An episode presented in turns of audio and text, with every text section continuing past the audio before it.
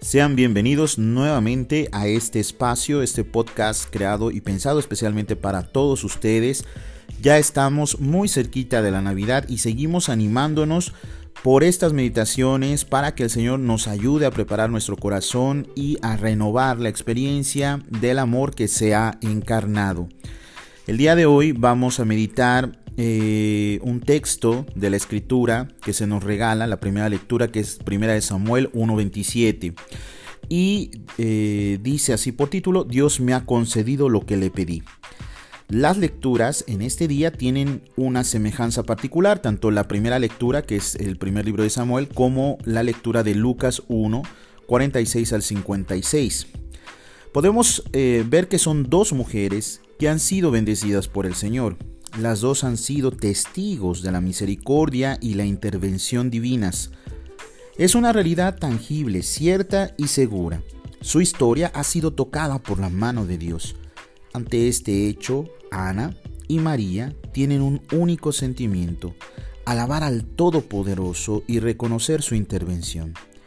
En otro tiempo Ana sentía la carga de la infertilidad. Recordemos que esta incapacidad de tener hijos eh, resultaba discriminante en la sociedad hebrea, era un signo de un pecado, era signo de vergüenza, porque uno de los mandamientos, eh, según el libro del Génesis, es multiplicarse y también es un signo de bendición la, eh, la, generación, las generaciones que se van engendrando.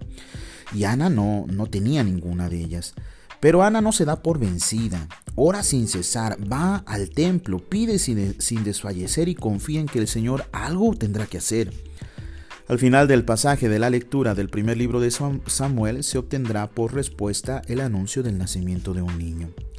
María, por su parte, después de ser reconocida por su prima Isabel como la creyente, reconoce que no es su mérito, sino el de su Creador. Podríamos hacernos entonces aquí la pregunta, ¿qué cosa tienen en común estas mujeres en las alabanzas que aparecen en los textos de este día? Eh, precisamente que su alabanza reconoce una realidad constante en la escritura, cierta y muy diferente a lo que la sociedad de hoy nos muestra. Dios exalta a los humildes y se fija en el pobre. En la historia cristiana hemos sido testigos de esta verdad. Pensemos como ejemplo en la Virgen de Guadalupe, cuando escoge a un indígena, Juan Diego, incluso la insistencia de él mismo, que le dice a María de Guadalupe que escoja otra persona, le dice, manda alguno de los tuyos, de los importantes, porque yo soy cola y ala, una expresión que utilizaba mucho el mundo indígena para sentirse como el eh, último en el escalafón de la sociedad.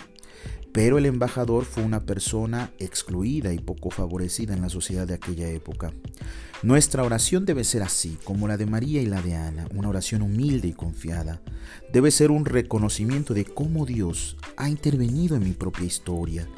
Y si no lo he visto, buscar su presencia en las escenas de mi propia vida, de mi propia existencia, para poder cantar entonces junto a María y Ana se alegra mi espíritu en Dios mi Salvador.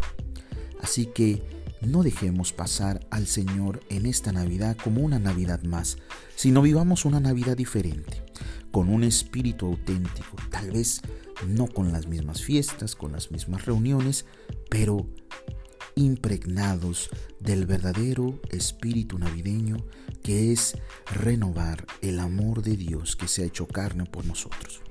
Que tengan todos un excelente día. Que Dios les bendiga.